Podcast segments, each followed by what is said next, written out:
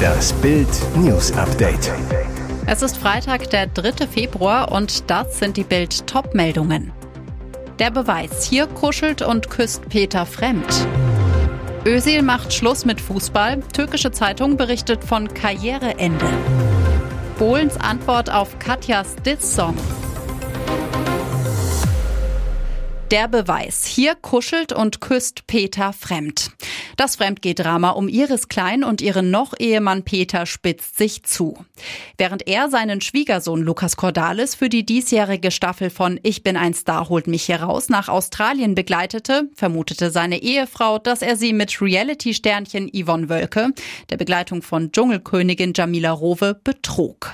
Während Peter und Yvonne ihre angebliche Affäre abstreiten, ist Iris Klein von dem Fremdgehschock schwer getroffen. Die 55-Jährige musste am Mittwoch Mittwoch, wie Bild exklusiv berichtete, per Rettungswagen ins Krankenhaus gebracht werden. Ihr wurde alles zu viel.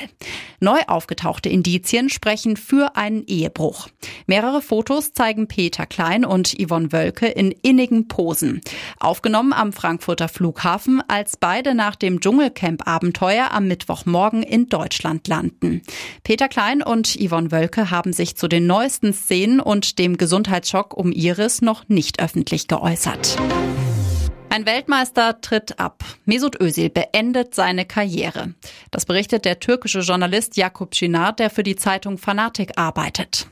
Özil, der zurzeit bei Başakşehir unter Vertrag steht, ist nach dem letzten Ligaspiel zu diesem Entschluss gekommen, schreibt Chinar.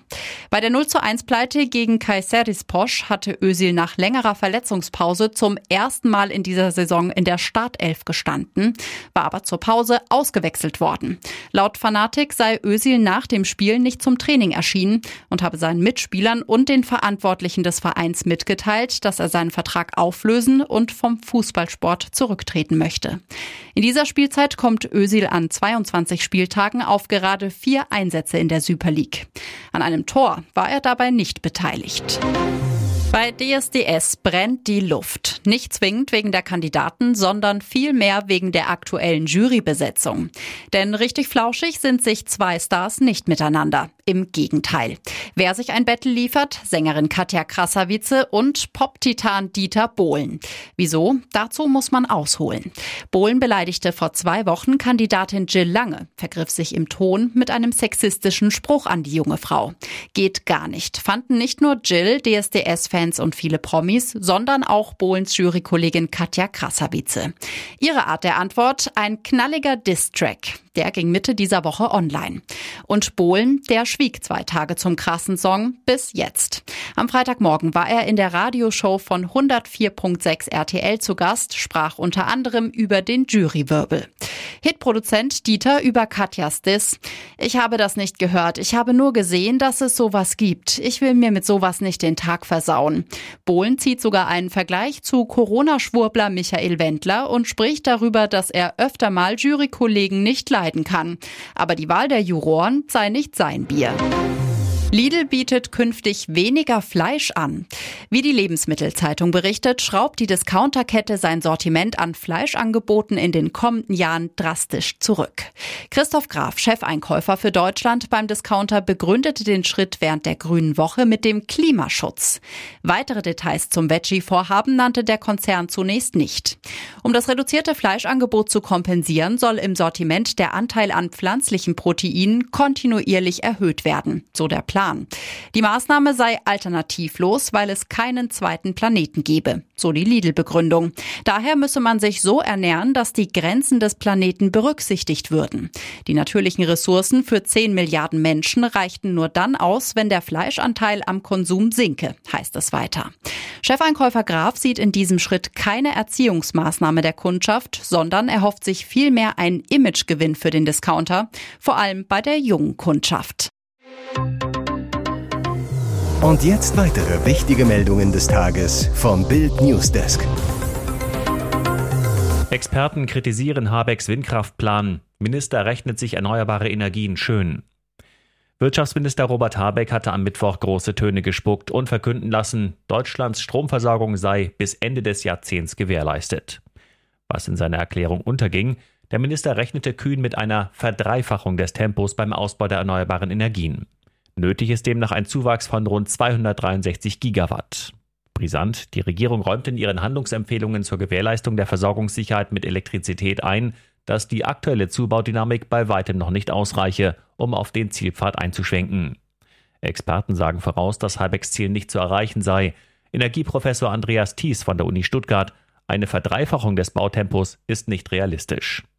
Sogar der Koalitionspartner ist skeptisch. Der FDP-Energieexperte Michael Kruse sagte Bild, Träume sollte ein Minister auch so nennen. Robert Habeck sollte keine Sicherheit vorgaukeln, wo nur Wünsche vorhanden sind. Das ist für das Erreichen der Ziele nötig. Ab 2023 bis Ende 2029 müssten in Deutschland täglich 5,8 neue, wesentlich leistungsstärkere Windräder entstehen. Leistung jeweils 4,2 Megawatt. Im Vergleich von 2010 bis 2021 wurden pro Tag nur 3,5 Windenergieanlagen errichtet, mit jeweils nur 2,8 Megawatt. In 20 Jahren wurden Windräder an Land mit einer Leistung von 56 Gigawatt gebaut. Binnen sieben Jahren müssten nochmal 59 Gigawatt dazukommen, damit die Bundesregierung ihr für 2030 gesetztes Ziel von 115 Gigawatt erreicht. Heißt, fast 9 Gigawatt Zubau jährlich sind nötig. Der bisherige Höchstwert lag bei 5,3 Gigawatt im Jahr 2017.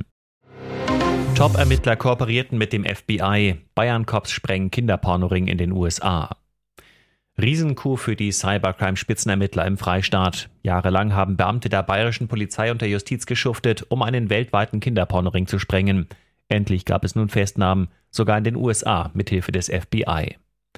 In drei Chatseiten, auf denen grausamste kinderpornografische Inhalte geteilt wurden, schleuchten sich findige Beamte des Bayerischen Landeskriminalamtes sowie des Zentrums zur Bekämpfung von Kinderpornografie und sexuellen Missbrauchs im Internet ein, einer Spezialeinheit der bayerischen Justiz mit Sitz in Bamberg. Unter dem geschmacklosen Titel Torpedo Chat wurde etwa eine der Seiten betrieben. Insgesamt tummelten sich auf den drei Plattformen tausende Nutzer, die monatlich laut Ermittler rund 20.000 Videos und Bilder teilten. Die Plattformen wurden weitgehend aus den USA heraus betrieben. Es gab Nutzer in den Vereinigten Staaten, in Australien, Großbritannien und in Deutschland. In den Vereinigten Staaten konnten Betreiber der Seiten festgenommen werden. So schlugen etwa im November FBI-Beamte in Madison, Wisconsin zu, nahmen den 56-jährigen William Spearman fest. Er betrieb aus seiner Garage heraus eine der drei Plattformen. Bei der Festnahme war sogar ein Ermittler aus Bayern vor Ort in den USA an der Seite der Kollegen vom FBI. Auch in Bayern wurde ein Chatnutzer gefasst. Kommende Woche steht er wieder vor Gericht. Chefermittler Oberstaatsanwalt Thomas Goga über den Erfolg. Durch den langen Atem der Beamten konnten sowohl Hintermänner identifiziert und festgenommen werden, ebenso aber auch zahlreiche Nutzer der Plattformen. Ihr hört das Bild News Update mit weiteren Meldungen des Tages. Pentagon beobachtet Flugobjekt, chinesischer Spionageballon im US-Luftraum.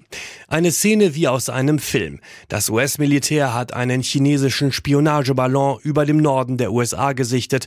Der Ballon sei am Mittwoch über dem Bundesstaat Montana im Nordwesten der USA entdeckt worden, teilte das Pentagon am Donnerstag mit. Die Flugbahn des Ballons werde genau verfolgt. Er befinde sich noch immer über den Vereinigten Staaten, hieß es. Man habe erwogen, den Ballon abzuschießen. Wegen der Gefahr durch herabfallende Trümmer habe man sich dann aber dagegen entschieden. Das Pentagon sei sich sicher, dass der Ballon aus China stamme und die Absicht dieses Ballons ist eindeutig, Informationen zu sammeln, sagte ein hochrangiger US-Verteidigungsbeamter, der nicht namentlich genannt werden wollte. Im US-Bundesstaat Montana befindet sich auf der Malmstrom Air Force Base eines der drei Atomraketensilos der USA. Hier ist das Bild News Update. Und das ist heute auch noch hörenswert.